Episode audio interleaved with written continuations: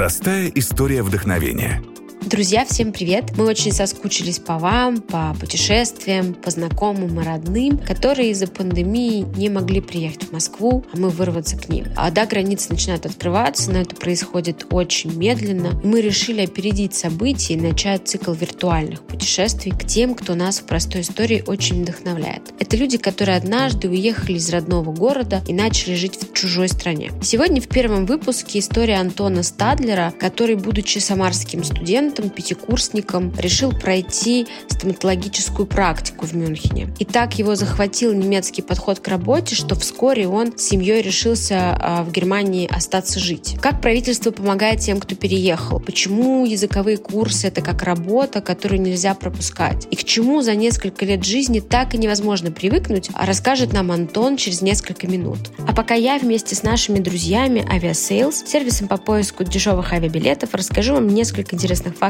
о Германии. Знали ли вы, что в Германии первыми изобрели мотоцикл, аспирин, жевательную резинку и фанту? А еще самая старая закусочная появилась тоже именно тут, в 1146 году и функционирует до сих пор. Германия настолько демократичная страна, что закон не предусматривает дополнительного наказания за попытку побега из тюрьмы, так как считается, что стремление человека к свободе естественно, и за него карать нельзя. Или, например, несколько фактов о рыбалке, точнее один. Для того, чтобы в принципе на нее пойти, сначала нужно нужно закончить специальные курсы, и один из разделов которых будет посвящен тому, как обращаться с рыбой гуманно, чтобы она не испытывала лишних мучений. С вами была рубрика от Aviasales, а теперь мы узнаем какие-то еще интересные факты про эту прекрасную страну от нашего гостя Антона Стадлера. У меня не было мысли «я хочу уехать». У меня даже никогда такой, в принципе, мысли не было.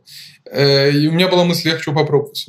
Угу. Вот. И попробовать я захотел после своего пятого курса. Даже не после, а, наверное, во время пятого курса. То есть мы с Аней, э, с моей женой, э, мы с ней на тот момент э, зимой после зимней сессии на пятом курсе, как студенты-стоматологи, нашли себе заранее практику, вот, и уехали э, в Мюнхенский университет, в клинике Мюнхенского университета, как раз, собственно, на практику, на зимнюю практику студентами-стоматологами.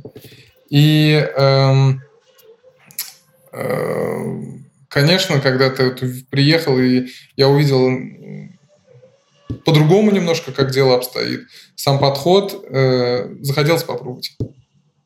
Так, и что Именно дальше? захотелось попробовать, захотелось попробовать не просто переехать жить э, куда-то, а именно захотелось попробовать э, именно поработать врачом вот в таких условиях. Потому что в Германии до этого я был там большое количество раз, и ничем так-то меня особо удивить э, невозможно было в Германии.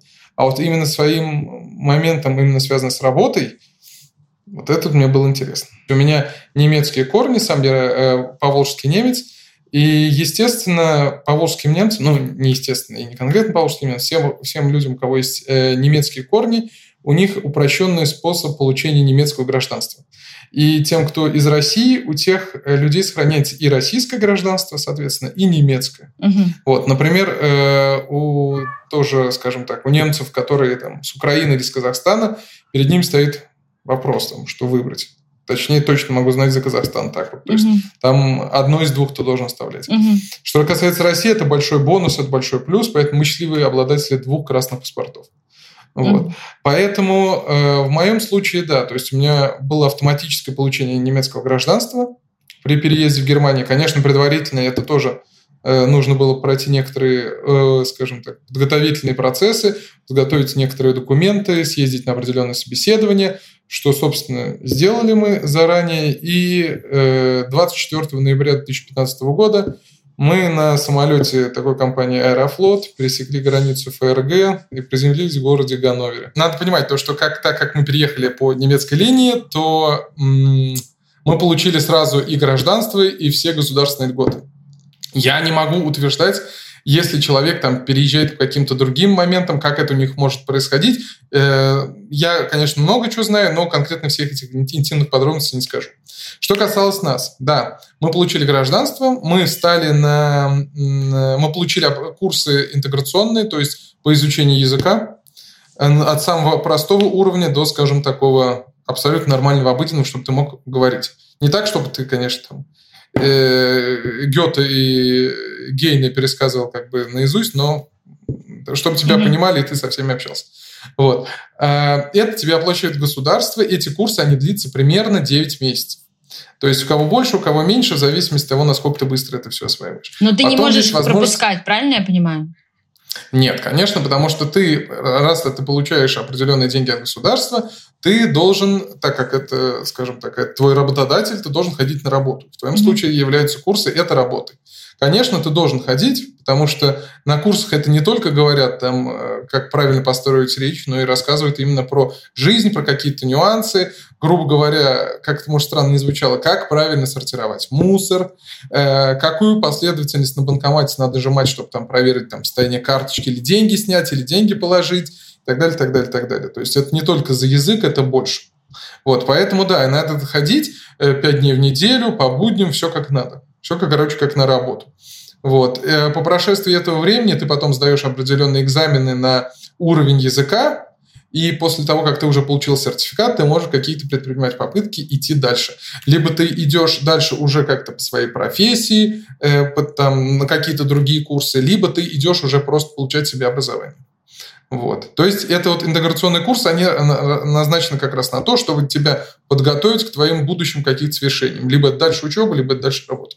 То есть в течение 9 вот. месяцев ты, единственная твоя как бы, обязанность это ходить на эти курсы, которые оплачиваются. Регулярно ходить курс. Ты, ты можешь не сдавать экзамены, грубо говоря. Ты, ну, как скажем, не, у, ну, по факту не сдать экзамен. Но ты должен ходить именно. То есть угу. важна именно конкретно твоя галочка. Угу. Вот и все. А что а, с жильем? Да. Что с жильем? С жильем, то есть эм, в Германии такая система, есть такое понятие, как социальное жилье. То есть есть определенные стандарты социального жилья. Если я не ошибаюсь, то на одного человека выделяется 45 квадратных метров плюс 15 квадратных метров на последующего каждого члена семьи. То есть э, если ты э, ищешь вот такую социальную квартиру, которая ниже рыночной стоимости, аренда ее, вот, э, за которой, кстати, и платит государство, ты ничего не платишь, даже немножко надо было раньше это сказать, надо понимать то, что когда ты встаешь на баланс города, на баланс государства, ты не просто получаешь там какие-то курсы или там деньги, ты получаешь сразу несколько видов обеспечения твоего. То есть за тебя государство платит за медицинскую страховку, которая тоже не дешевое удовольствие, примерно 250-300 евро это стоит в месяц на человека. Э, потом э, это отчисление в пенсионный фонд – ежемесячно государство тоже за тебя делает, пока ты находишься на пособии именно в пенсионный фонд, потому что если бывают такие случаи, когда человек в силу определенных обстоятельств, например, инвалидность или что-то еще, не может он работать, и поэтому, когда человек выходит на пенсию, чтобы у него не, был, не была такая же прожиточный минимум, чуть был он выше, потому что там лекарства, может быть, какие-то потребности, чем-то еще. Э, то есть это страховка, пенсионное отчисление, собственно, пособие, на человека, который начисляется, который он на карточку получает ежемесячно, э, и плата за квартиру. То mm-hmm. есть тебя государство платит за квартиру.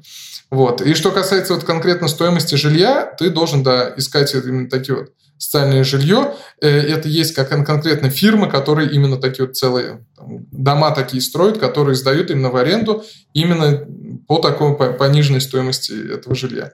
То есть по, по ну, ниже рыночной стоимости. Э, вот, э, собственно, за что платит государство железно. А потом дальше начинаются нюансы. Нюансы в плане того, что насколько ты э, обеспечен семьей. То есть, если ты вдвоем, там, муж-жена mm-hmm. живет, или муж-муж, mm-hmm. или жена-жена, вот, э, то э, здесь они смотрят на общий ваш уровень дохода. Если там, например, там, как, как, как кто-то там, э, там чуть больше начинает получать, сразу дотация начинает снижаться. Mm. Но если вдруг у вас есть дети, если вдруг дети, то это, скажем так, вам государство платит еще и детское пособие ежемесячно. Сейчас это 204 евро. Причем это детское пособие, оно не зависит от того, сколько ты получаешь. 204 евро. В месяц на ребенка, на одного, mm-hmm. да. Вот. Э, то есть э, оно пожизненно ну, до 18 лет оно однозначно выплачивается, потом оно может быть пролонгировано до 25 лет при условии того, что ребенок учится, но живет с тобой, с тобой в одном домохозяйстве. То есть, mm-hmm. либо в доме, или в квартире с тобой ребенок живет, соответственно, да, если до 25 лет и там время, время, время учится занимать, то ты тоже получаешь. Вот. Э, такая ситуация. Соответственно, э, получаем пособие на ребенка. Опять-таки, независимо. То есть ты можешь быть и председателем концерта Volkswagen, ты все равно будешь получать деньги на, на ребенка. Вот. Э, или там Mercedes ты владелишь, или Porsche, или Siemens, ты все равно получаешь деньги на ребенка. Это то есть независимо от твоего уровня дохода. Следующим этапом идет это именно оплата э, садика или Здесь ясли. уже трудно. Ясли. Да. Ну нет, не, не, не ясли, это сейчас трудно пошло, потому что есть такие слова, которые как бы нет на русском языке. Это, ну, скажем так, есть в Германии не только садики, кто могут э, детьми заниматься. Ну и, скажем, такие мамочки, которые там организовывают мини-садики там на 5-6 человек. Угу. Вот. И вот это вот... Э, ты, ты можешь, скажем так, и отдавать деньги и в садик, и ребенка и в садик отдавать, либо ты можешь туда же отдавать, стоимость примерно это одинаковая. Угу. И вот за это как раз платит государство. За угу. это платит государство. Если ты, например, ходишь на курсы там, или ты начинаешь учиться, соответственно, ты не можешь быть своим ребенком, то государство платит за тебя. Угу. Платит за тебя, соответственно, либо этой женщине или мужчине, который будет следить за детьми, и либо это садику будет платить. А вот. смотри, да, если да. ты типа наход, находишь работу, соответственно, все эти э, дотации, они выплаты прекращаются. Нет. Или они уменьшаются? Они уменьшаются. Да, да. Они, например, это все зависит от уровня твоего дохода. То есть эти все э, доплаты, они держатся, когда ты условно до какой-то черты получаешь денежку. А когда ты уже начинаешь переваливать, то извини меня, все. То угу. есть есть люди, которые больше в этом нуждаются, и, соответственно, угу. они получают, а тебе уже отказывают. Да, так это все происходит. Какую сумму, я даже не знаю. Как я начал работать, конечно, в моем случае это все прекратилось, потому что я работаю стоматологом, и это, конечно, выше, чем средняя зарплата по Германии. Ты начал раз говорить о том, что на пятом курсе, собственно, прошли практику, и ты понял, что тебе интересно угу. с точки зрения а, именно работы, профессионального развития, работать а, в, друг, ну, в Германии, в другой стране. Угу. А, Получается, ты приезжаешь, но ты владел а, языком, там, наверное, еще до приезда, до переезда. Потом ты его подтянул, но в любом случае профессиональный медицинский язык и его терминология это довольно сложно. Как, опять же, то есть ты идешь на как то происходит, чтобы ты стал полноценным вот стоматологом в клинике, получил все в моем, случае, э, в моем случае это было так, то, что я сначала закончил интеграционные курсы, потом я получил еще более такие углубленные курсы, и э, на них еще ходил примерно 9 месяцев. Вот, то есть посещение всех моих курсов лично у меня заняло полтора года. Вот. После полутора лет я э, себе нашел несколько практик, то есть я ходил в разные частные клиники, там уже стажировался. Э, потом я сдавал экзамен э, по своей специальности вот, э, чтобы получить допуск э, к работе врачом-стоматологом. Угу. Вот. То есть в Германии есть два нюанса, именно что касается врачей. Есть такое понятие, как апробацион, то есть апробация врача, то есть лицензия врача. Есть понятие Berufserlaubnis, то есть это э, разрешение на работу. Вот я получил разрешение на работу. Разрешение на работу, оно всегда краткосрочное. А апробация – это бессрочное разрешение, это лицензия, ты можешь делать уже mm-hmm. все, что захочешь. Вот. И э, логика тут такая, то есть обычно врачам сначала дают вот это вот краткосрочное разрешение, чтобы они могли, например, эм, поработать, набраться именно тоже опытом, потому что все понимают, что если человек пойдет, пойдет еще раз давать экзамены на это долгосрочный экзамен, на лицензию, то маловероятно, что он сможет сдать, mm-hmm. если он не будет знать каких-то нюансов. Поэтому в течение двух лет в Германии выдается вот это краткосрочное для врачей на два года, независимо, будь ты там, хирург, терапевт или стоматолог. Вот. Эм, и по прошествии этого там есть несколько нюансов. Ты можешь параллельно э, готовиться и э, подходить к экзамену, скажем так, отправлять документы, чтобы тебе это признавали твои документы, э, твои все сертификаты, дипломы. Угу. Э, либо ты можешь, это вот этот экзамен называется но это ты, ты его не сдаешь, это просто перепроверка документов, назовем так. Угу. Либо ты можешь уже готовиться конкретно к профессиональному экзамену, который там многоступенчатый. Вот. Мне повезло, мне все засчитали, и как бы мой запасной вариант это был, конечно, сдавать такой уже специальный экзамен, но мне это не понадобилось. Ты уже сказал, что при переезде у тебя после не было никогда мысли о том, чтобы погрузить, поскучать.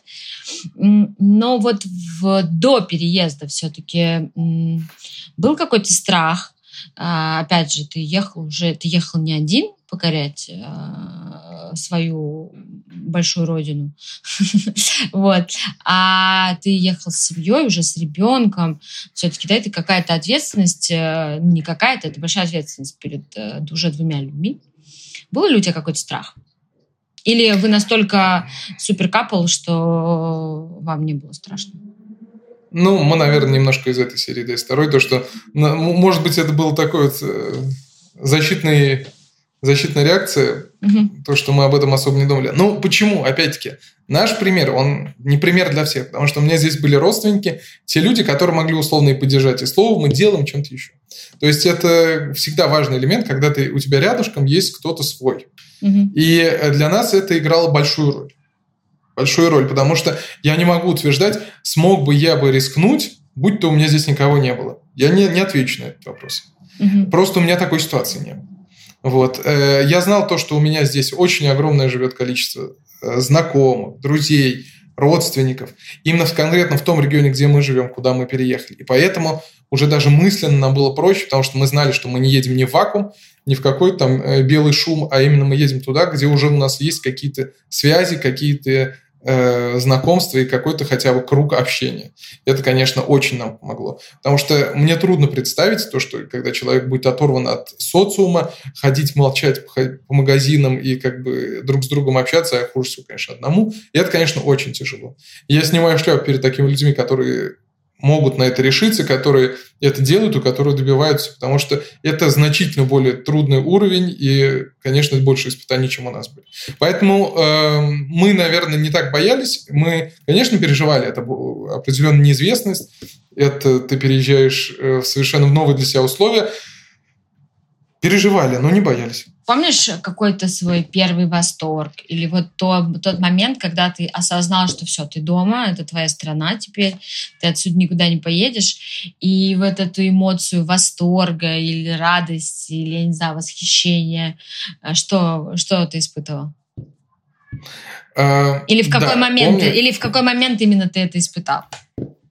Ну, я испытал счастье, то, что я здесь нахожусь. Э, опять-таки, я нахожусь в Баварии. Сразу скажу то, что есть в Германии, надо понимать, Германия, она вся разная. То есть все земли, у них уклад жизни, законы и все разное. Я живу в Баварии. Вот, это самый южный регион, э, самая большая земля территориально, но не населением. Mm-hmm. Вот. И я испытал счастье где-то через месяц небольшим после того, как мы переехали. Как я сказал, мы переехали в конце ноября 2015 года, а счастье я испытал прям в самых первых числах и января 2016 года. Почему? Э, в конце декабря 2015 года у меня сильно заболел ребенок. И он сильно долго болел, и была сначала обычная простуда, потом она затяжная какая-то была, и потом подключились там горло, уши, глаза и так далее. И я прям как сейчас помню, 3 января у нас ребенка положили в больницу. Вот. И когда ты переезжаешь, и ты еще у тебя проблемы с коммуникацией с другими людьми, а тем более ты и так на нервах, а вот только-только переехали, и ребенку уже надо там с врачами общаться, что-то как. Это был стресс определенный. И стресс определенный, но, скажем так, как я сказал уже ранее, Германия, когда ты стоишь на баланс города, тебя платит в плане именно всех нюансов, в плане именно страховки и так далее. И, ну, к тому моменту у нас еще не пришли медицинские карты, но мы были там уже застрахованы. И у меня ребенок там лежит и так далее. И мне больница просто каждый день переносит счета, которые надо оплачивать. То есть, там, грубо говоря, каждый день, там, условно говоря, где-то 500-600 евро это стоит. Просто ни с того ни с сего. Наблюдение там два раза там укольчик сделали, то все 50 Ну, стресс все равно есть, потому что ты... Не, не так важны эти счета, главное, конечно, чтобы с ребенком все было хорошо. Вот. Но вот эта неизвестность, вот это что дальше, а что как, вот, это меня, конечно, сильно угнетало. И в какой-то момент, когда я уже не знал дальше, вот, ну, они приносят и приносят, я как бы, окей, мы это все будем оплачивать, но мы, мы не знаем, а как дальше это все будет. Нам сказали, а, вам, типа, все оплачивает это ваша страховая, типа, расслабьтесь и так далее. И в тот, там, через пару буквально дней и ребенку стало хорошо, и нас потом выписывают. И я понял, какой я счастливый. Я понял то, что я живу в такой хорошей правовой стране. И забегая немножко вперед, я могу сказать то, что Германия для меня на данный момент – это страна победившего социализма. То есть есть такое понятие, как э, скандинавский социализм. Вот. И, и либо это то, что пыталась, наверное, встроить советская власть э, на территории бывшего СССР, когда человек социально во всем окружен и ни в чем не нуждается. И вот я счастлив то, что я нахожусь здесь именно как, как минимум только в этом плане.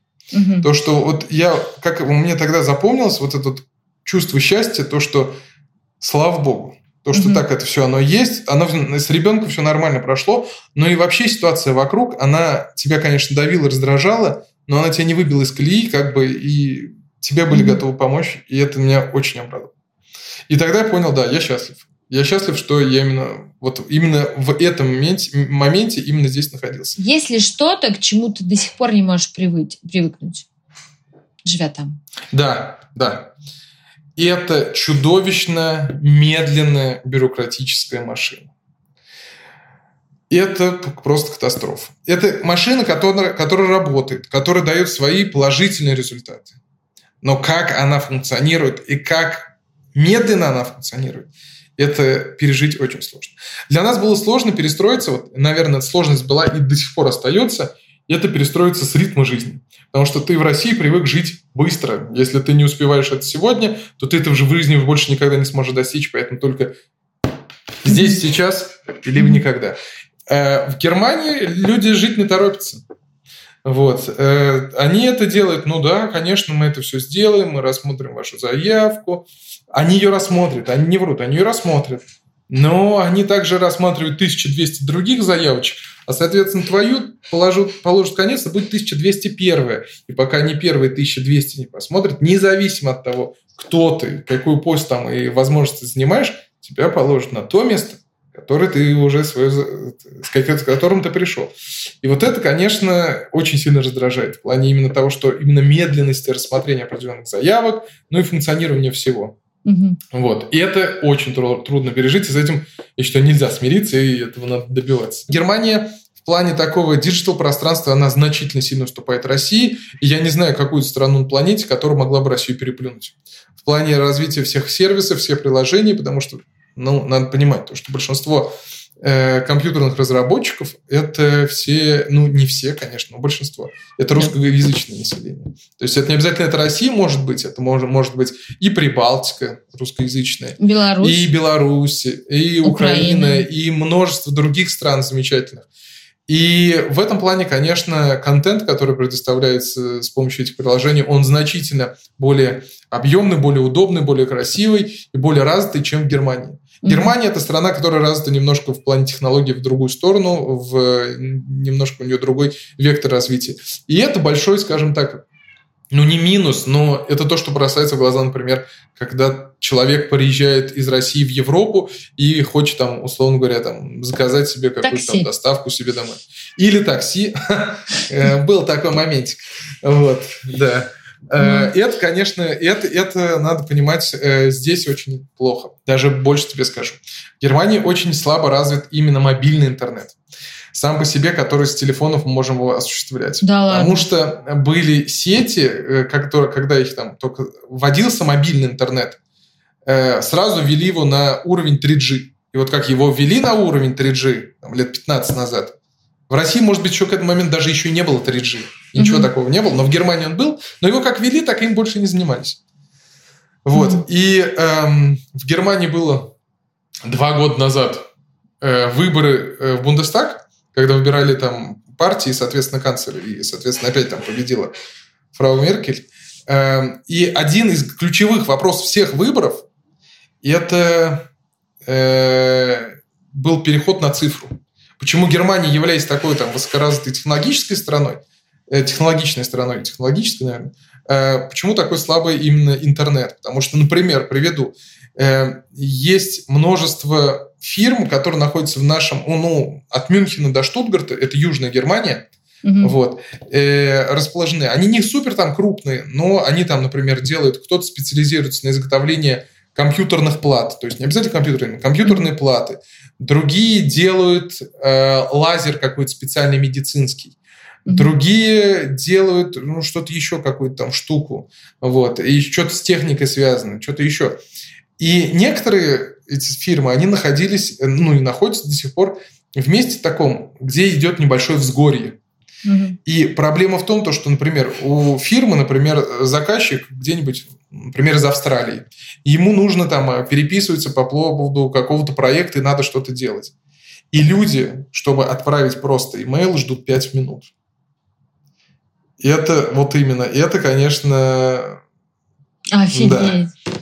Слушай. Был, ну, я скажем так, именно в тех местах, где вот именно э, горные такие регионы, и там плохо развит интернет, но там сильно развита промышленность, mm-hmm. и такая ситуация происходит. И вот я говорю, то, что Германия в какой-то момент, она упустила вот это вот, вот развитие. Э, да, вот это развитие, и сейчас она его активно нагоняет. То есть нас уже ввели 5G э, по стране, и вот у них сейчас у правительства типа цель сделать Германию самым быстрым интернетом на планете.